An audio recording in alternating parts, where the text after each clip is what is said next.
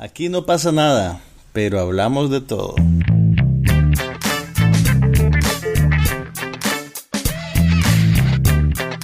Un podcast sobre cine, TV, tecnología y todo lo demás.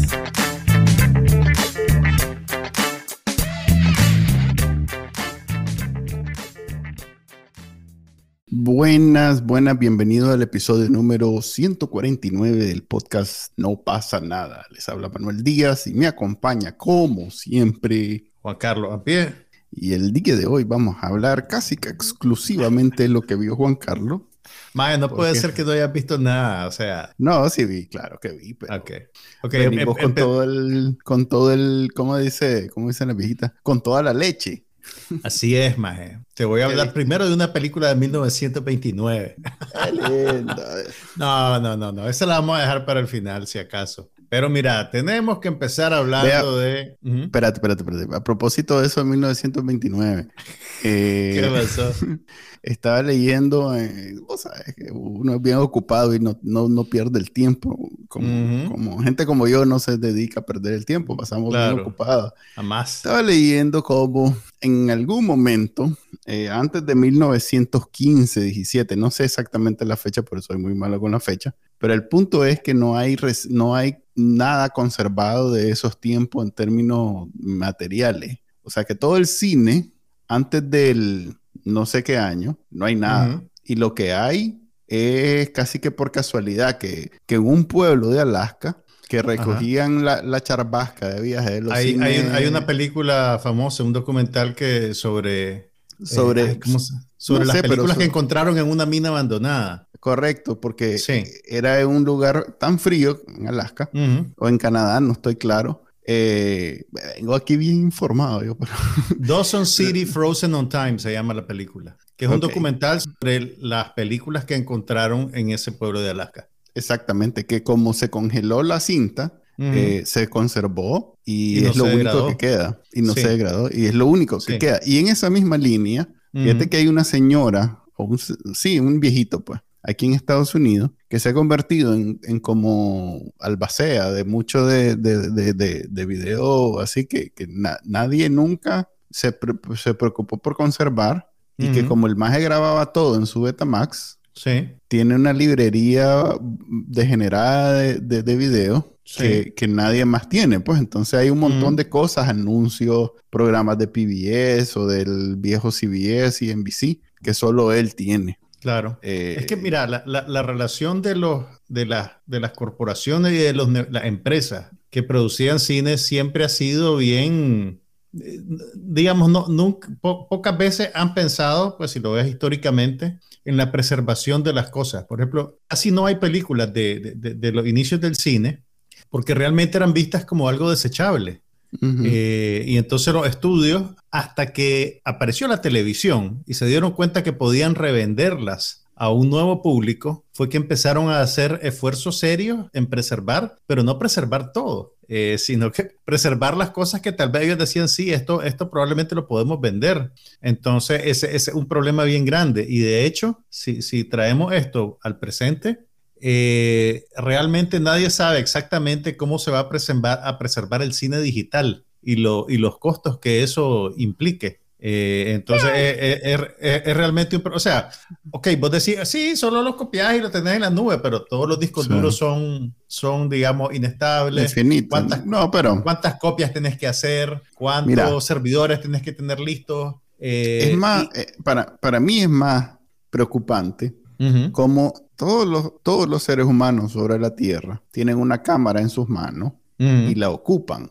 Entonces ahí es donde yo estoy eh, preocupado, no porque se vaya a perder algo, ¿qué es lo que, más bien... ¿Qué es lo que te preocupa? O sea, que todo el, todo el espacio que ocupamos, la raza humana, en el video, en, el, en la foto, que todo el mundo anda tomando, que ocupa un montón de espacio y que ya nadie borra nada. Sí. Eh, eh, ¿Cómo eso no tiene preocupado a Amazon, Google o Apple, que son los tres grandes que almacenan eh, esos datos. Y esa preocupación del cine es tontera comparado con, ¿te imaginas? ¿Te imaginas? Toda la gente grabando un video al día de no sé cuántos gigas que andan en su teléfono y que la mayoría es basura, porque en realidad, aunque, pues el teléfono sea de última generación... Tienen valor personal, pues, para la persona que lo hace, pero también, mira, ese, ese es parte del, del, problema. Hay, hay fundaciones, hay museos, hay instituciones que se dedican a preservar la memoria histórica de las personas porque eso también es un documento histórico importante. Por ejemplo, el, el, el Instituto de Cine Británico, el BFI, tiene un programa en el cual si vos tenés películas viejas de 8 milímetros o de 16 milímetros que filmó tu familia, ellos te ayudan a restaurarlas y a digitalizarlas. Porque no son simplemente el, cumpleaños de tu abuelito, sino que también es un documento histórico que cuando vos lo ves, aunque no conozcas a las personas y no tengas ningún vínculo emocional con ellos, eh, ves cómo vivía la gente en 1950. ¿Me entendés? Y eso para los historiadores es valioso. Se podía aplicar el mismo razonamiento a las películas viejas, que aunque son de ficción, no, había alguien, no sé si era Godard, que decía que una película era dos cosas. Era un producto de ficción, pero también era un documental de gente haciendo una película. Sí, y fíjate que hace poco en el subreddit de, yo que leo mucho Reddit, el subreddit de Houston, estaban emocionados porque un documental sobre un deporte este extremo que surgió en los 70, supongo, que era tirarse los edificios en, y, no, hombre, tirarse casi con paracaídas. Ajá, Desde, la parte de arriba de los rascacielos, pues. Entonces, eh, un documental chino o japonés, no sé cuál de, pues no era, no era una lengua que yo domine, yo soy políglota, pero era chino japonés. no, era chino japonés, pero el punto era que un episodio fue sobre los más que hacían eso aquí en Houston. Entonces, mm. sin querer, grabaron un mm. montón de edificios y cosas de la ciudad que no, nadie mm. más tiene, pues. Entonces, todo, en Houston aquí todo el mundo lo estaba viendo porque era con una forma de, mira, y el edificio tal. Así era el edificio tal, y exactamente. Mira la calle, porque como eran tomas desde arriba, sí se podía ver la, la ciudad, los, las calles y esa parte de la ciudad que todavía no estaba tan, tan, desarrollada. Es interesante. Para que te hagas una idea de, de, de, cuán reciente es ese desdén por, por el contenido, por así decirlo, la BBC en, en los años 70, el grueso de su producción de ficción lo hacían en cassettes de video, que en ese entonces era cassette de video de tres cuartos. Entonces, ellos tenían una política de reciclar los cassettes. Ah. Entonces, por ejemplo, hay capítulos, vos conocés la serie Doctor Who, que en realidad la serie Doctor Who tiene décadas de existir. Entonces, hay capítulos de Doctor Who de los años 50 y 60 que no existen en video porque los cassettes donde tenían el máster del, del capítulo los reciclaron para grabar otras cosas. Eh, y entonces algunos han sobrevivido porque encontraron un archivo de audio o encontraron una copia en otro lado. Pero, pero imagínate, pues una institución como la BBC, con los recursos que tenía la BBC, eh, ya ves, no, no, no, tenía una política clara y, y, bien fundada de preservar las cosas que ellos mismos creaban. Yo me acuerdo aquella vez que hablamos en este podcast, hace como tres años, de plano que tenemos rato estar haciendo esto.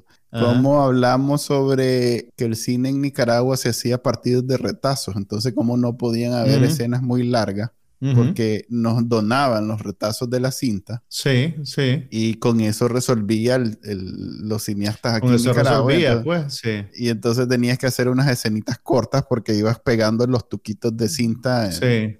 Que eso, eso define eso, es, eso define un poquito la creatividad también, digamos. Eh, pero, pero mira, por eso e, es bien importante. Mira, Martin Scorsese en esta nueva vida que tiene como, como Nemesis de Marvel, se simplifica mucho su, su, papel, porque independientemente pues, de, de, su posición frente a las películas de superhéroes, de todos los directores famosos de Estados Unidos, de Hollywood, probablemente Martin Scorsese es el que hace más por el cine como, como expresión artística. Él fundó una, él tiene una fundación que se encarga de buscar películas en todo el mundo e invertir recursos para preservarlas, editarlas en formato accesible y que la gente las pueda ver. Entonces, esa, la fundación, no me acuerdo ahorita exactamente del nombre, pero por ejemplo, la fundación de, de Martin Scorsese eh, restauró, por ejemplo, una película brasileña de principios de los 80 que se llama Pisote de Héctor mm. Babenco, que creo que, Que, sí, que, la, de aquí. La dieron, la dieron en Nicaragua a principios de los 80 en los cines. Pero imagínate, pues, una película brasileña que fue un éxito de taquilla en su país, que fue nominada al Oscar, no me acuerdo si ganó o no, eh, se estaba deteriorando y tuvo que ser una fundación internacional la que pusiera la plata para que la película fuera restaurada y reeditada en video y está accesible para la gente. Entonces hay, hay esfuerzos pues bien interesantes de, de, de, rescatar el cine y no solo el cine que yo produzco, pues, ¿me entiendes? Obviamente Martin Scorsese probablemente remasteriza periódicamente sus películas, pues, porque ha estado haciendo películas desde los años 70. Pero también está también está atento, digamos, a, a cinematografía de, de, de, países en desarrollo, de países pobres, donde, donde hay, hay, hay, cosas que preservar, hay cosas que ver. ¿Cómo llegamos a hablar de, esto? ah, porque yo te estaba, te estaba haciendo bullying diciéndote que te iba a hablar de una película de 1929. Pero, pero vamos a ver si nos da el tiempo. Hablemos de el elefante en el cuarto. o el dragón en el cuarto. Esta semana, bueno, el domingo pasado, HBO estrenó su nueva serie de Juego de Tronos. House of the Dragon. House of the Dragon. ¿Estás de acuerdo en que tenemos que hablar de ella, verdad? ok, ahora, la primera pregunta, ¿la viste? Sí, claro. ¿Lo viste el capítulo, hombre? Estoy impresionado. es un capítulo, una hora tuve una semana. Bueno, no, no, soy una persona seria con esto, sí, bueno. No, ok. Ok, primero em, e, empecemos con el efecto de la serie. La serie, el capítulo, digamos, porque todavía es una serie en desarrollo, se convirtió en el programa más visto en la historia de HBO Max. Tuvo, se calcula que 10 de HBO millones. 10 pues. millones de espectadores en su noche de estreno. Eso quiere decir que están combinando a la gente que se conectó a través de la aplicación de streaming de HBO Max y la gente que vio la serie en cable lineal, digamos, los que la vieron en cable tradicional. Y aparentemente también rompió récords en Latinoamérica y Europa, pues, y todos los territorios donde se transmitió. Entonces, parece que vamos a tener juegos. Juegos de tronos para ratos, porque si le va bien esta serie, lo más probable es que le den luz verde a otras series derivadas de las novelas de Juegos de Tronos. Entonces, dicho pues esto, ¿qué te pareció? Se supone que va a durar cinco, cinco, temporadas, o sea que ya solo con esta ya... O sea, ya tienen cinco temporadas definidas. Está pensada para que dure cinco temporadas. Ok. Eso fue lo que, que Vamos a, va a terminar con el nacimiento de la Calesi. No, hombre. Si aquí van 100 años antes. 200. Imagínate. ¿Estás seguro? ¿No era 100 años antes del príncipe? Acabo de leer algo que dice, ahí está, mira, ahí dice 200 años. Ah, ok. ahí está la sinopsis. Así que no, no me crean a mí, yo realmente no soy un un estudioso de la mitología de Juego de Tronos. Yo solo vi la serie pues, en HBO, pero, pero eso es lo que... No, más porque soy un adulto. Ve, has leído otro libro más, digamos menos, no sé. Más, vos no has leído ningún libro, así que no tenés autoridad moral.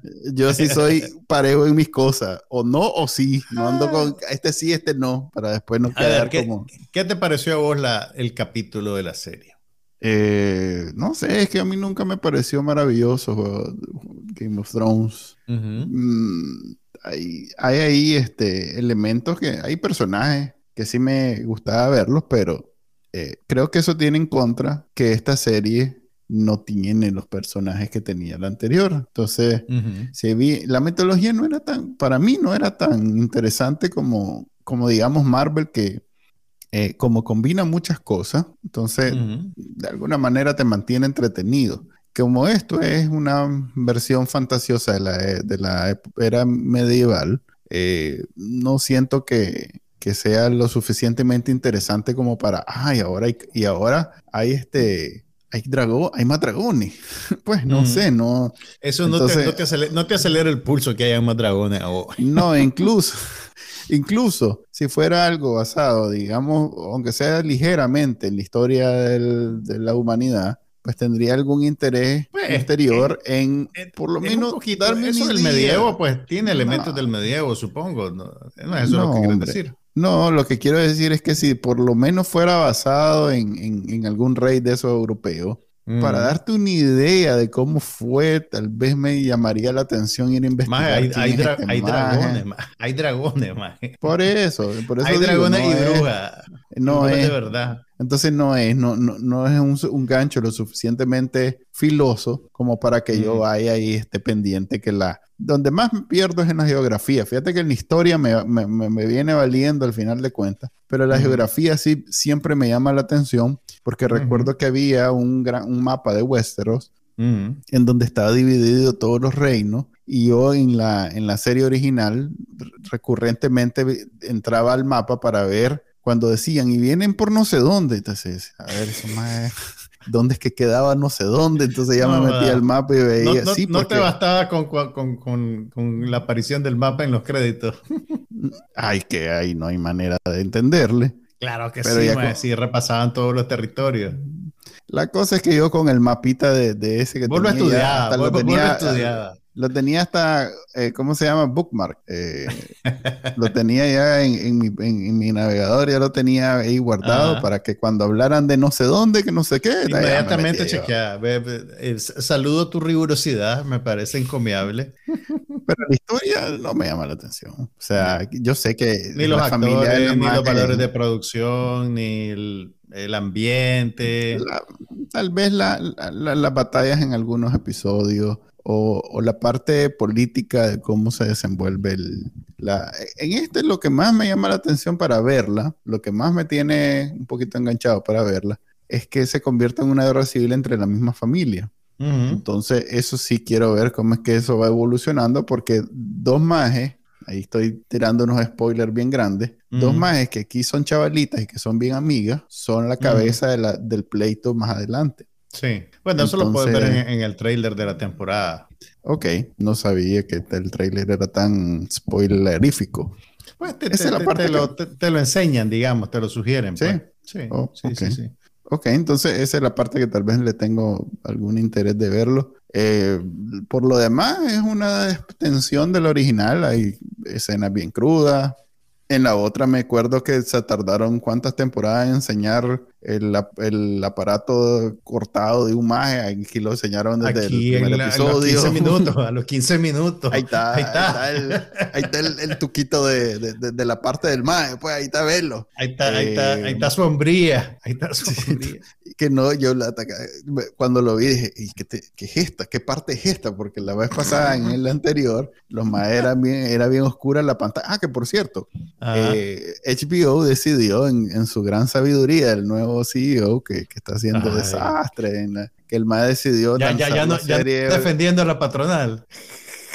No, no, y, usted entiendo, pues, es más, si yo fuera ese MAE probablemente haría lo mismo, pero lo que quiero decir es que el MAE eh, decidió en su infinita sabiduría que HBO iba a sacar la serie original en 4K, que no la habían sacado. Y ahora se ven todos los hiperes. Entonces ahora la están sacando en 4K en HDR, lo cual quiere decir que aquellos episodios de la, última temporada de la serie original que no se ven nada, mm, ahora se ve probablemente ahora se va a poder ver mejor. O sea que más bien quiero ir a ver que, por curiosidad, quiero ir a ver esos episodios que me perdí.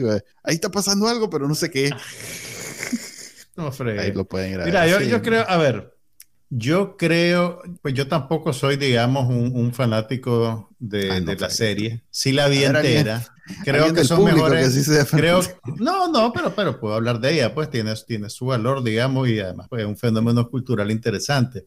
Las mejores temporadas eran un poquito como las de en medio. Pues la, la primera y la de en medio, la última temporada, entiendo lo que pasó, pero no, no estoy decidido a que funcione completamente. No siento que, pues, y ahorita solo estamos jugando un capítulo, ¿verdad? No siento que esto sea, digamos, necesario en el sentido que no parece darte algo distinto a lo que ya vimos. Eh, o sea, tienen, se ve pues que se ve la marca de fábrica, se ve el, estilo, ¿verdad? La mezcla de violencia gráfica con sexo, eh, tenés las escenas en el burdel, que es, es casi como como para decir a la gente, mira, es como la otra, es como la otra, mira, y, más, porque en la otra sacamos tres prostitutas, aquí hay como 50.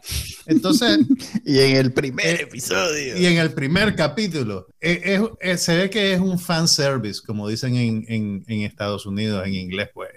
están apelando a los fans de la primera serie Eh, siento que el ritmo es más rápido, porque la, la, la, serie anterior, yo me imagino, pues, que por, por el, el, tamaño de los libros, la cantidad de personajes, todos los reinos involucrados, esto se siente que está más concentrado en menos personajes, entonces te involucras emocionalmente más rápido, tal vez. La anterior está de alguna manera ligada a los libros, entonces la trama tenía que... Claro, tenías que cumplirle a, a, los lectores, pues, de alguna manera. No, yo e más bien pienso que estaba, que estaba, o sea, estaba, estaban tan enlazados porque el maestro escribía sobre la marcha. La última, creo que las últimas dos o tres temporadas, él todavía estaba escribiendo el libro y es la fecha y no se ha publicado. El libro que, corresponde. Diferente. Sí, él ya dijo que, a ver, lo que pasó en aquel entonces, si mal no recuerdo, fue que supuestamente él compartió con los productores de la serie un, un esquema de lo que iba a pasar en el libro que estaba escribiendo. Y ellos sobre ese esquema desarrollaron su versión, digamos, que, es lo que fue la última temporada. Ahora el maje dice que, que, se va a separar probablemente de lo que la gente vio en la serie, si es que alguna vez termina de escribir el libro, que realmente no, no ha pasado. Pero como te digo, como estaba ligado, eh, el maje no eh, la, la, la, serie tenía que ir, me imagino que los atrasaba al final de cuentas. Pero en esta, que ya no está ligado en nada con lo que él está escribiendo, tienen su propia dinámica. Claro, es más, más estilo televisión que... Es más, exactamente, estoy de acuerdo con vos. Ahora bien, la serie anterior sí, hasta donde sé, también prescindía de, pedazos importantes de los libros. Por ejemplo, la, la, la mamá de los Starks, la Caitlyn Stark, eh, se convertía en un zombie. Eh, después mm. de que la mataban en la boda roja, alguien la revivía y se convertía en un zombie, tenía su ejército de zombies y sus hijos pues se le encontraban zombies a su mamá y cosas por el estilo. Nada de eso. Spoilers, spoilers. No, pues salió en los libros hace más de una década y cuando estaba en la serie hablaban de eso también. Lo que te quiero decir pues es que, es que son ya entidades diferentes pues que tienen algunas cosas en común, pero pues cada una es su propio animal por así decirlo. ¿Vas a seguirlo viendo? Great minds think alike. Sí, sí, sí, supongo que sí. Pero pues ah, tampoco te... pero tampoco te digo que me estoy muriendo por, por, por verla, pues así. Ajá, ¿te estás mudando? Me estoy mudando, estoy en los últimos días de, la mudanza. Como, las culebras. Estás mudando de los seres humanos, que, me voy con mis chunches a otro lugar. Ajá. Este, y... Lo primero que moviste fue la tele. No, hablo con el madre del, que me provee internet, que Entonces AT&T te, te regala HBO Max si compras fibra. Y yo como sin fibra no vivo. Me dice el madre, no hay falla, te vamos a poner el mismo servicio en la próxima casa. Ya, entonces ya hago ese negocio, pero me dice, mira, solo que HBO Max ya no va. ¿Qué? Y entonces. Ya eh, te vamos a dar 10 dólares menos, vas a pagar 10 dólares menos, pero no va HBO Max. Y lo que puedes hacer es que con esos 10 dólares contratar HBO Max. Entonces estaba pensando yo, esto es aprovechando la serie, estos majes, como que tenían planificado esto desde hace, no sé, dos años que estaba esa promoción de, de ATT, que en cuanto saliera la serie, cortaban para ver si la gente se quedaba con, la, claro. con, el streaming. Además que con 10 dólares no te alcanza, yo creo que la suscripción vale 16. Por eso, por eso. O sea, te bajan 10 y todavía vas a pagar más, pues entonces, bueno, me pareció, me pareció buena idea. No lo voy a pagar, obviamente, pues. Pero me pareció buena idea de los majes, pues, o sea, de alguna mm. manera. Vos siempre vas con la patronal, vos siempre vas con la patronal. Tuvo buena la idea, tuvo buena la idea, solo eso digo. no da. pero bueno, pues entonces ahí, está la Casa del Dragón. Esa, es una estampa de la vida de Manuel Díaz. ¿Por qué? Pues que tiene que ver con tu vida cotidiana, no tiene nada que ver con la serie. Pero bueno, ahí ah, está La Casa del Dragón. La pueden ver en HBO Max todos los Domingo se estrenan los capítulos. Domingo. Esta semana también. Esa es otra cosa nueva. En cable lineal. Hay gente que tiene cable lineal. Era un fenómeno, eso, es otra cosa nueva. Era un fenómeno todos los domingos ver en la noche HBO con Game of Thrones. Ahora que ya nadie ve en vivo. yo creo que si, hay gente que lo ve en vivo, más. Vos no y yo no, pues, pero si hay gente que lo hace. ¿Quién? Los señores. Los señores. Saludos ahí a todos los que están viendo y comentando en... Especialmente a los señores. a los señores, hablando de señores. Eh, hay alguien hizo una pregunta. A ver. Este, Antes de que pasemos al próximo punto. Alfredo dice que bueno que recomienden cine viejo y no solo de Hollywood. Eso ya lo había ¿Ves, Manuel? ¿Ves, Manuel? Sí, en sintonía de la Trinidad. Hablen de la serie Breaking Bad. Más. Cuando estaba en. Allá están los episodios, pueden ir a ver. Eso es lo bueno de, de verdad, pueden escuchar, escuchar los podcasts del recuerdo. Sí, ahí como. La íbamos, la íbamos comentando en vivo, en vivo, casi que. Mira, bueno, esta semana también terminó la segunda temporada de Only Murders in the Building. Ah, ¿Viste el final? Hombre, claro. ¿Lo viste? ¿Qué te pareció? Estuvo bien. Es más, me di cuenta que era la final, que era la, final de la temporada, porque los más lo hicieron un rebane en, el episodio diciendo, no va a ser un buen final, dice, o no parece un final. Entonces, eh, eh, ahí fue donde dije, ¿cómo? Y me fui a revisar y en realidad era el último episodio. Y dije, no, ah, ese es el problema de, esta serie, muy buena ah. y así, cortita. En, en términos de tiempo, pero que además son cortitas en términos de episodio. Son capítulos de eh, media hora, pero son 10 capítulos. Pero no fregué, eso no es nada. Entonces, si lo ve así, es, como una película de 5 horas. Ok, pero solía ser de 24 más episodios las temporadas. Pues. Pero, pero, pero mira, este, mira, yo, yo al principio estaba escéptico con la segunda temporada, me parecía un poquito gratuito. Lo hicieron, lo enlazaron muy bien. Pero lo hicieron muy bien. esta gente tiene, esta gente tiene un equipo de guionistas de primera categoría. Es ah, increíble. aquí, hay reales, aquí se ven los reales. No, aquí hay, aquí hay, aquí hay creatividad. O sea, sí, hay reales, hay reales. Esta serie no es barata. Vos, vos todo lo me dije en reales, mae. Yo te estoy hablando de la calidad del guion. Te estoy hablando de la calidad del guion. Pero es que ah, eh, eso es lo que te trae el talento. No, no, no es casualidad. Sos bien eh, platero. Steve Martin. Selena Gómez. Martin Short. Y, y, Martin Short. No, y el maje, ¿cómo es que se llama? El, el vecino, que es el que es que otro actor así bien. Y, eh, Rapaport, que estuvo en esta temporada. Ah, Michael Latina Faye. No, fregué. O sea, no, no, es casualidad. Esta serie no, estuvo, es casualidad. Estuvo, estuvo buenísimo el, el, el, Toda la temporada estuvo muy buena realmente. Y, ¿Te esperabas vos que fuera esa? Mira, yo en el penúltimo, o sea, no le vamos a spoilear nada, ni siquiera el género, pero yo en el penúltimo capítulo, yo sabía lo que iba a pasar. o sea, yo sabía quién era la mente maestra. Sí, sí. Pero, pero más por, o sea, más por eliminación que por, mm. que por astucia mía, porque estructuralmente, en el, en el penúltimo capítulo, el que te dicen casi que este, este, tiene que haber, tiene que haber una sorpresa, o sea, no es exactamente eso. ¿Y te esperabas que moría el maje o no te esperabas? no estoy spoileando la cosa. No estoy diciendo nada, solo estoy diciendo que te esperaba. me, me, caí, caí, caí como. ¿Caíste? Caí, caí, caí. No, caí, caí, caí, caí. Vos no caíste. Yo solo le, puse pausa y dije, ah, faltan 20 minutos. No, mentira. No, no. Está muy, muy, muy, muy, muy bueno, realmente.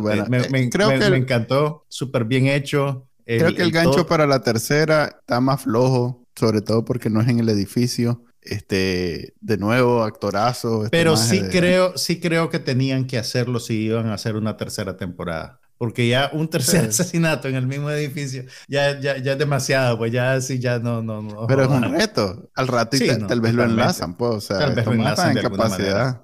Sí. pero fue divertido. Yo no, yo no lo reconocí al principio. Al actor ah. que sale al final del capítulo y que termina siendo, no vamos a, no vamos a decir quién es, ¿verdad? Eso sí, no, eso todo puedes ir a ver que es Paul Rudd. Mae, está spoileándole la serie a la gente. No, eso ya, no es parte ya no es parte de la pues, temporada. le spoileaste la sorpresa. Es el setup de la siguiente. Yo no lo reconocía. Yo hasta el ah. final caí en la cuenta de quién era, porque el maje cambia la voz. La voz le suena muy diferente. Mm, no, lo, no, lo sentiste así. Yo no lo vi. la cara. A, mí me tomó un rato eh, eh, eh, discernir quién era el actor. Fue divertido realmente.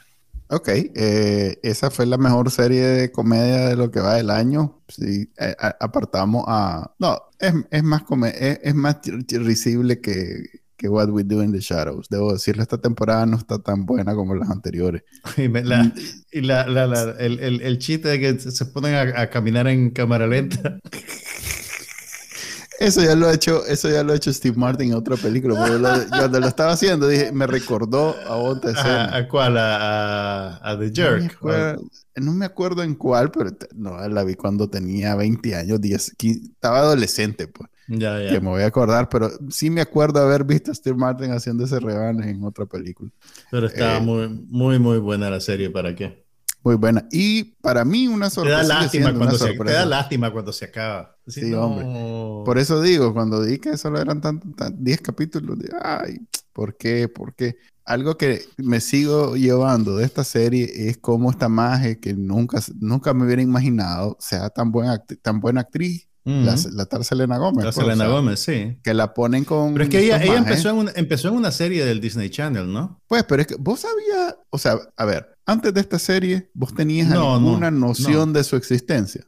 Yo ¿Verdad la vi, ella, ¿cómo no? Y te voy a decir por qué. Ella tuvo un papel bien pequeño en la película de Jim Jarmusch, eh, The Dead Don't Die, que es aquella comedia que salió en el, en el 2019, que era como una comedia de zombies, una comedia apocalíptica con Adam Driver, Bill Murray, Chloe Sevigny. Ah, Y Selena me Gómez, que a mí me gustó mucho, que no le fue muy bien, pero a mí me pareció una película muy... No le he visto, Simpática. fíjate. Ah, ¿No ya visto? tengo algo que ver hoy. Sí, hombre. No le he No visto sé si la- te va a gustar. ver. No sé La si te va a ver. gustar. Es, es una comedia, muy- tiene un tono muy particular. Vela pensando, o sea, de, de las cosas que me sorprendieron de esa película, o, o, o cómo ahora la, la, la veo desde tres años, tres años después. Esa película, pe- cuando la veas, pensé en que se estrenó en el 2019 y pareciera que te está anticipando la pandemia por pura, por pura casualidad. O sea, hay algo, obviamente, pues lo que pasa en la, en la trama es que estás en un pueblo pequeño, típico de Estados Unidos, hay una plaga de zombies, entonces toda la gente se aísla en sus casas, pero aún así pues no pueden, digamos, detener el, el- el- el- lo que viene. Entonces esa dinámica tenía mucha resonancia porque es casi que lo que pasó en la pandemia, pues que todo el mundo se tuvo que aislar y eso. Entonces yo creo que eso en retrospectiva le da otra capita de, de significado a la película.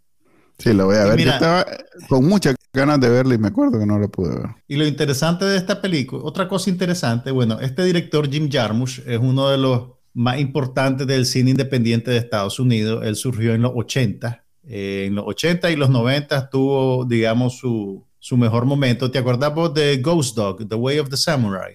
Mm, no, sí. Es una película con, ay, ¿cómo se llama este actor? Eh, Forrest Whitaker, eh, y con que la música la hizo, creo que R- RCA, el rapero este famoso, que creo que era de The Wu-Tang Clan. Risa. Risa, correcto. Y, y- y es como una mezcla, pues, de, de- de- de la filosofía samurái con la cultura negra de Estados Unidos. Pero este, Jim Jarmusch ha hecho, un montón de cosas interesantes y todas son como bien diferentes en algún nivel. Entonces, eh, esta película de, de Dead Don't Die, por lo menos temáticamente, conecta con una que hizo anteriormente que se llama Only Lovers Left Alive, que es sobre vampiros. Son vampiros en la ciudad de Detroit. Eh, en- es con Tilda Swinton, entonces, y ahora, y después de, después de Only Lovers Left Alive, hizo esta de, de Dead Don't Die. El tono es más de comedia, comedia eh, chambona, pues, eh, de- de- eh, Only Lovers Left Alive es como un romance, más que, más que Ya. una comedia, pues, del todo. Y es como una meditación sobre la vida y el arte, es una cosa bien, bien particular. Y también es una película de vampiros. Pero The Dead Don't Die es más una comedia de esas comedias como la antigua porque tienen un gran reparto lleno de rutilantes estrellas. que sale, ah, sale un montón de gente, sale un montón de gente conocida que tienen unos papelitos cortos tal vez, pero vos decís, ve, ahí está fulana, ve, ahí está la fulana. Entonces, una de esas personas que son conocidas y tenían un papelito corto era la Selena Gómez. Mm, Ah, pero no es lo mismo.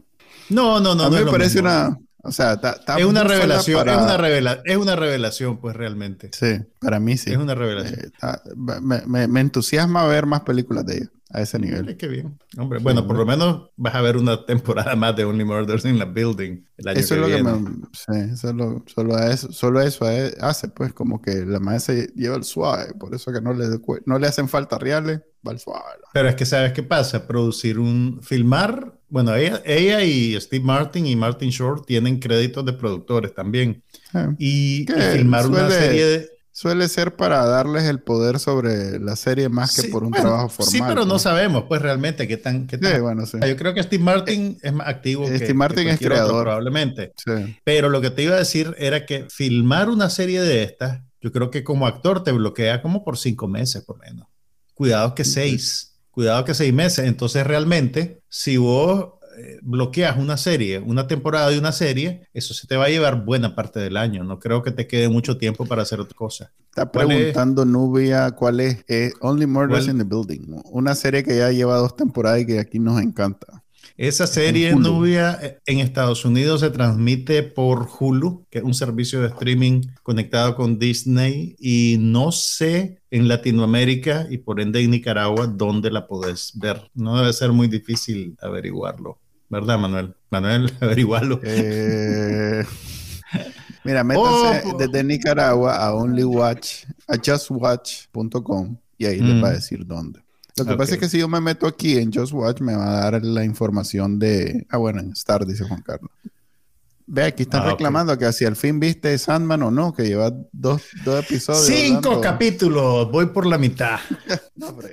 Mira, pero te voy a decir lo que. Yo voy por, yo voy por la mitad del primero. O sea un desastre. Mira, estoy sí en un punto en el que no la quiero ver en carrera porque quiero disfrutarla. Me gusta. Creo que es una ah. buena serie. Creo que es una, es una cosa bien particular lo que hacen. Y el, capítulo 5, más, qué bárbaro. Es una cosa terrible. O sea, es el, el, capítulo 3, 4 estuvo más o menos, pues, pero el 5, sí, puchica. Como, como una historia pues funciona casi como historia separada del resto. Y es, es, bien, es duro, pues, es duro, te, te, hace daño, te hace daño. me sorprende un poco, te digo, el, el, el, lo gráfico de la violencia. Pues lo que pasa también, de alguna manera, todavía no se siente que el, el, el, cómic a la hora de traducirse al cine y la televisión es más o menos infantilizado. Pues incluso las películas de Marvel, con, con todo y que tienen violencia y todo eso, los imperativos de los grandes... Bueno, sí, pero The Voice es como una sátira de cómics, pues no es directamente de un cómic, entiendo. ¿Cómo no? Un, un cómic.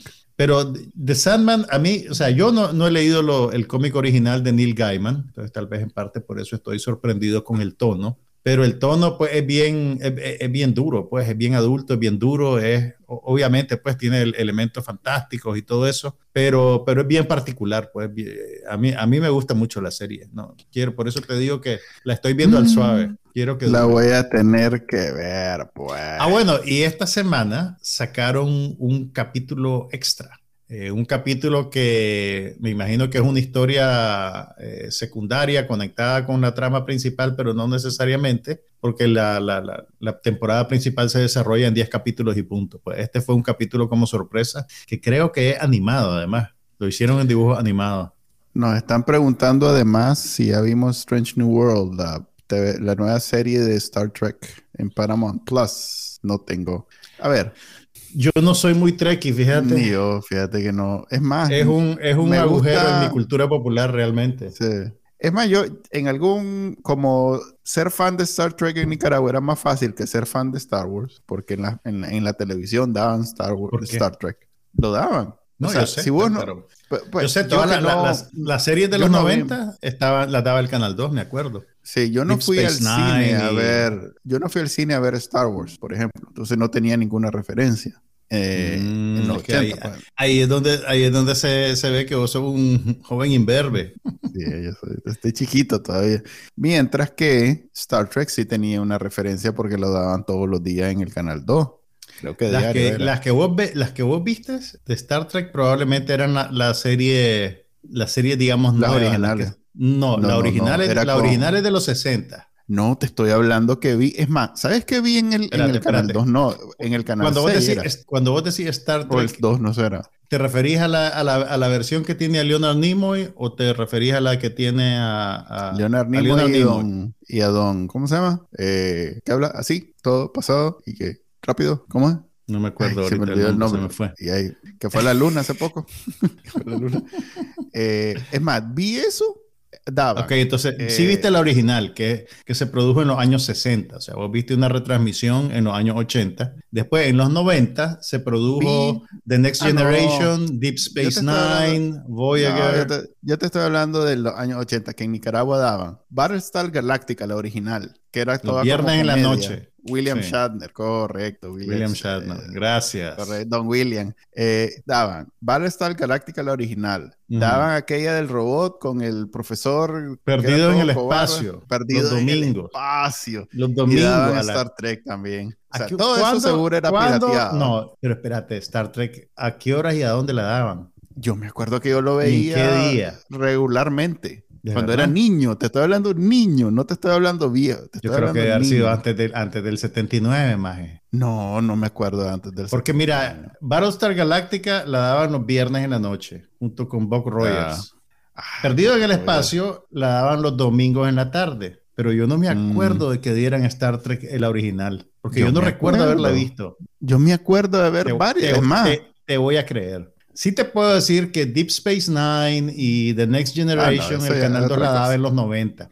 Esa es otra cosa, otra cosa. Pero, pero sí, pues fíjate que yo, yo estoy, o sea, he visto las películas, las nuevas que hizo, que hizo Bad Road, algunas de las películas de los 80. Lo que pasa también es que la época de las películas de Star Trek, que se hicieron en los 80, que hubo una franquicia más o menos exitosa, eh, coincidió con, con, el cierre de los cines por el bloqueo, el imperialismo yankee. Entonces, esas no las vimos en el cine. Esas si acaso llegaban en, en, en, Betamax, pues, o en VHS, y tal vez las veías, pues, pero era aquella, un poquito más aquella famosa, aquella famosa del el no sé qué de Khan, ¿cómo es que se llamaba? El, la maldición la, de la furia de Khan, la, furia de Khan. La, furia de Khan, que es con Ricardo Montalbán.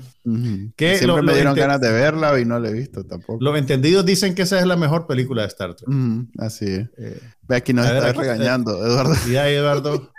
A la gran maceta. No leen los libros, de, no leen los cómics de esa no son Trekkie. Ok, aquí es donde yo te voy a corregir. Yo sí vi Star Wars en el cine. Vi a New Hope, Vi El Imperio Contraataca, la vi varias veces, estaba en la edad correcta para verla varias veces, pero el abuelito, no pasa nada, les cuenta que por el cierre de los cines en los años 80, el retorno del Jedi nunca se presentó en cines en Nicaragua. Nunca, nunca, nunca, nunca, jamás. En la ese vi, no, en todo Porque ahora me imagino. Tal vez en ah, los 2000, tal vez en los 2000 el Cinemark la presentó antes de que pusieran la amenaza fantasma o algo así. Ajá, algo así. Pero en, en, en, su premier, digamos, el retorno del Jedi jamás apareció en Nicaragua. La vimos en, en Betamax, porque tu tío de Miami te mandó una copia que grabó del cable o algo así, pues, pero... Oh, habían videos, habían videos. Además la vimos en cine. Y también tengo el problema de que soy un adulto, entonces no puedo ver todas las cosas que hacen para los jóvenes.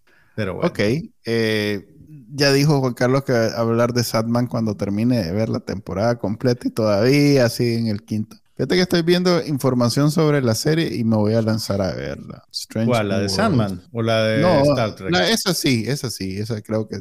He, leído mucho al respecto y creo que sí. Pero ya que estamos hablando de eso, después de haber visto eh, Prey, me, me puse a ver algo que hago normalmente cuando quiero ver una película eh, irme a esos años donde nadie, nadie estaba pendiente, bueno, yo no estaba pendiente de lo que salía en el cine, en el 2018.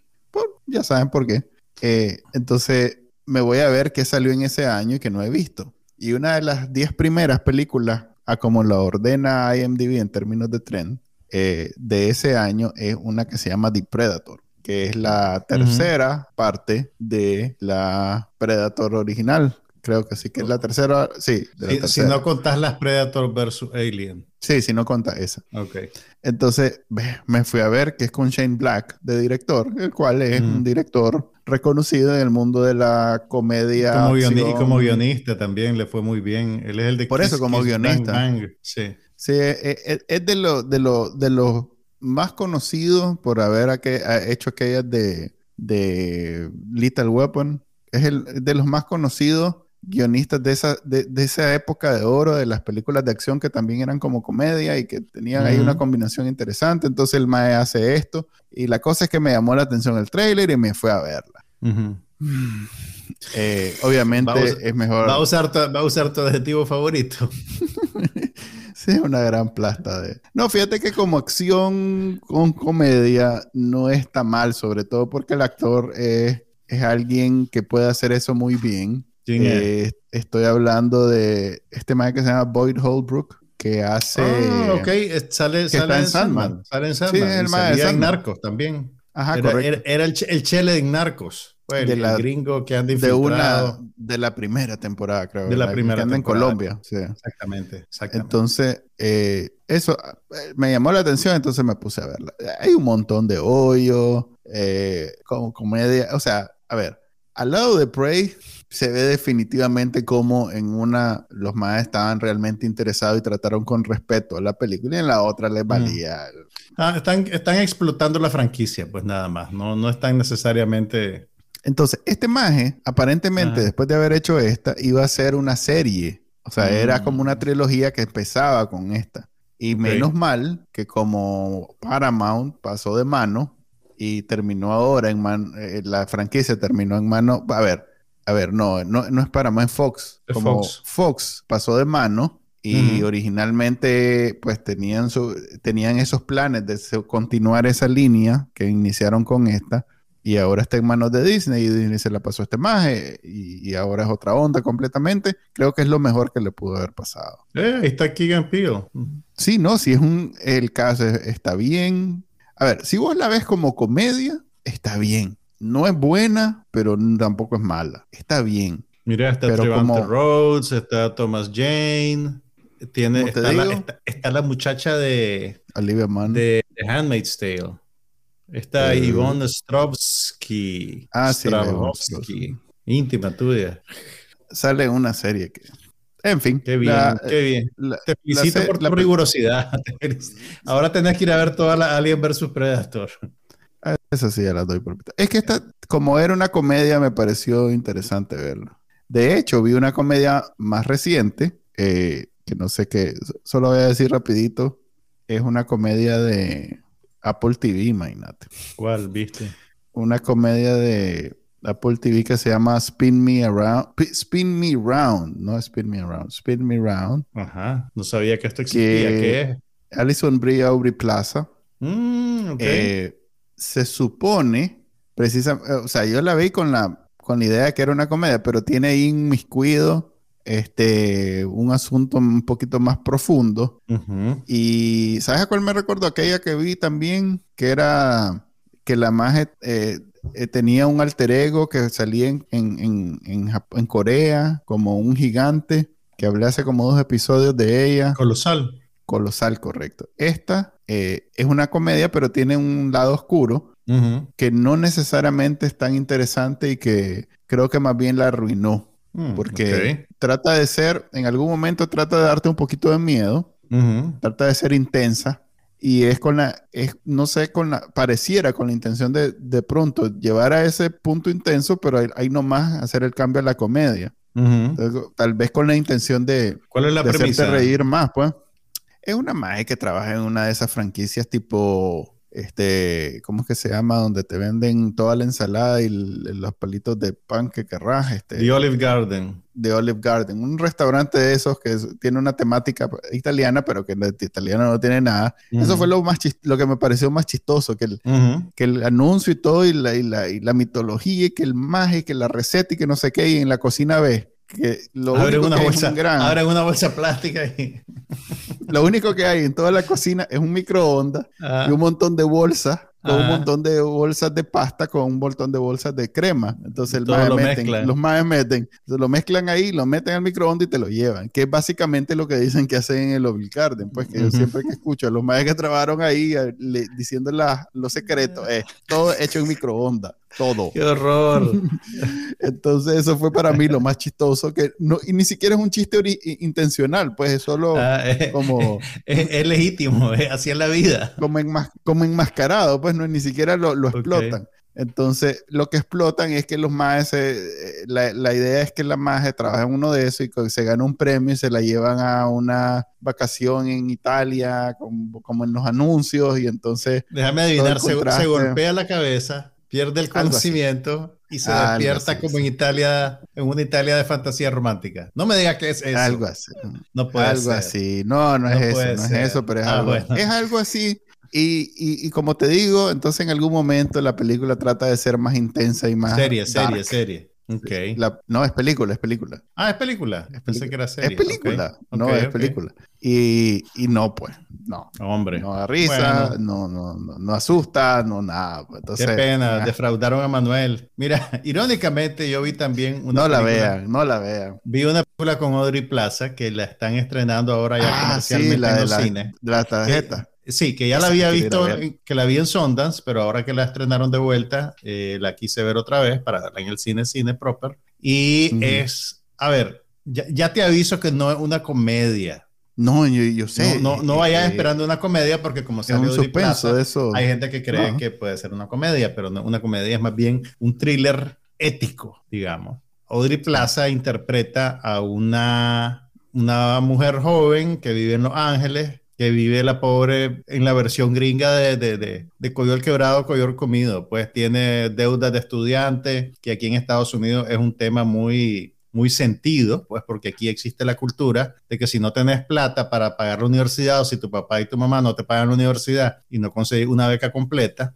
en, creo que fue en los años 80 que empezaron a subir los, los costos de las universidades, surgieron un montón de empresas que te daban préstamos de estudiantes con unos intereses que realmente después te dejaban en llevado 20 años pagando intereses leoninos. Pues entonces en Estados Unidos la deuda estudiantil es un problema social tan grande que justo esta semana hubo un gran, una gran conmoción en el mundo de la política porque el presidente Biden emitió una ley que permite perdonarle 10 mil dólares de la deuda a cierto volumen de estudiantes, pues que cumplen con ciertas condiciones. Entonces, el personaje de Audrey Plaza en Emily the Criminal es básicamente una muchacha que se endeudó por préstamos universitarios, después ni siquiera pudo terminar la carrera y ahora vive en trabajos de servicio y no le da para pagar sus cuentas. Entonces termina conectándose con una pandilla que eh, ejecuta fraudes con tarjetas de crédito, tienen todo un sistema y reclutan gente para hacer eh, pequeñas estafas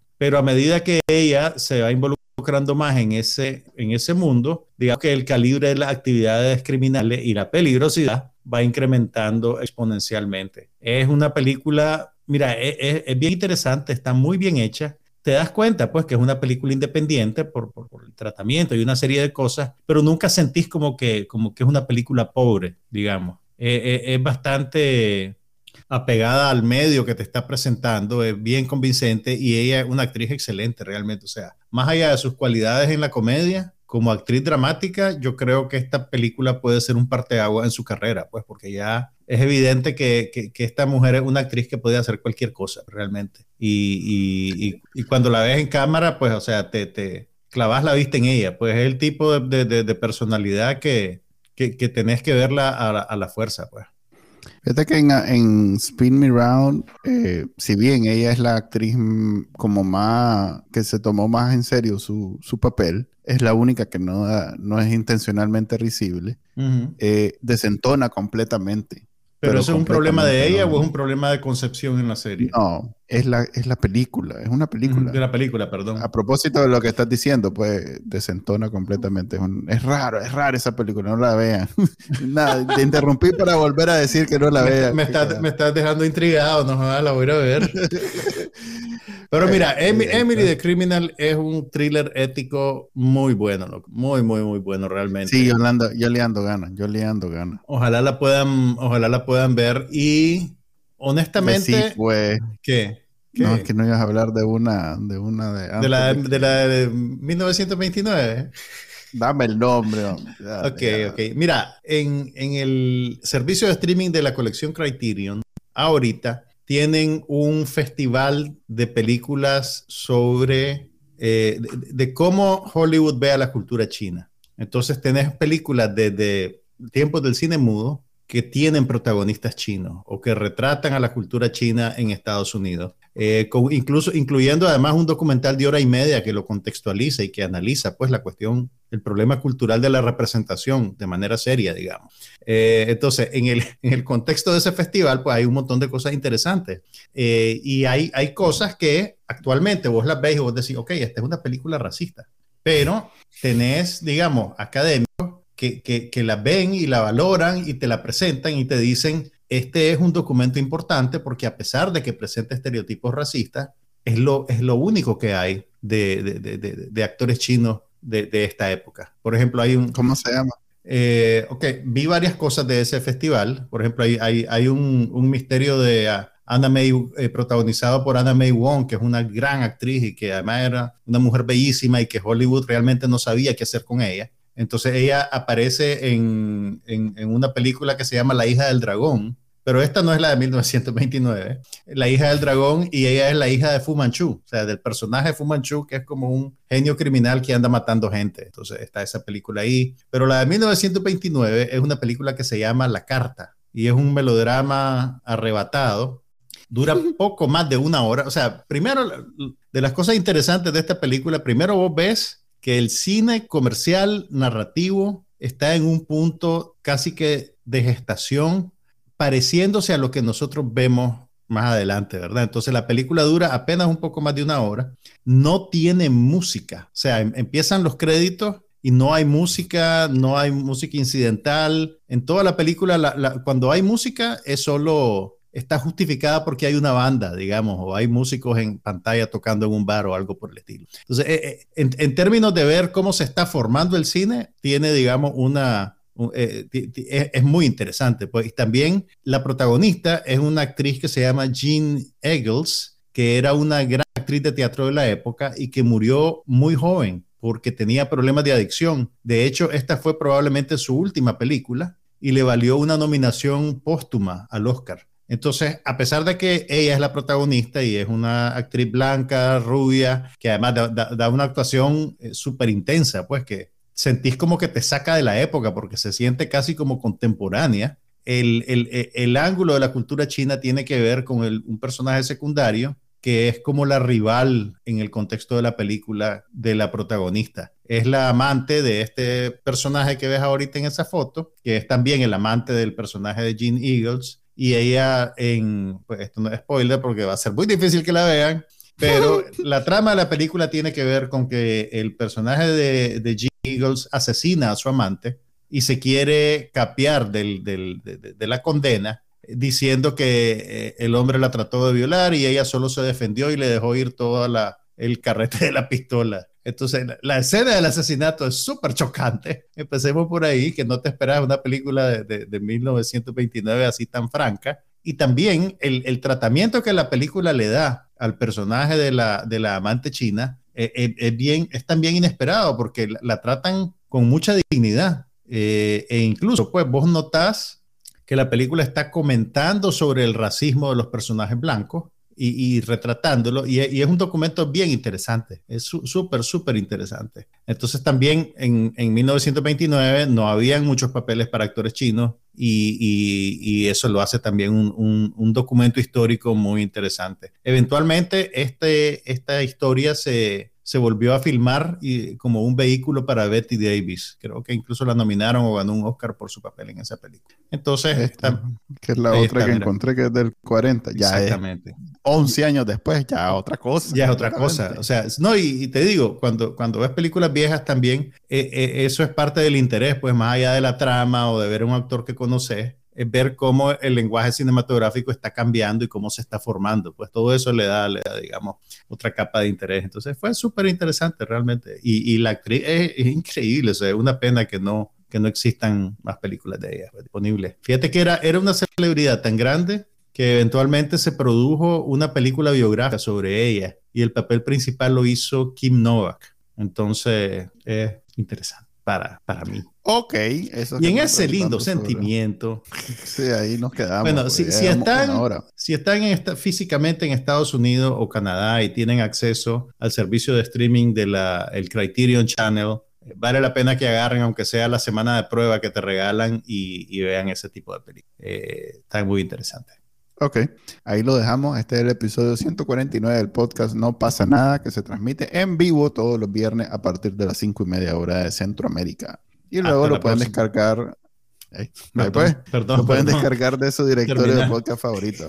Nos vemos. Bye. Aquí no pasa nada, pero hablamos de todo.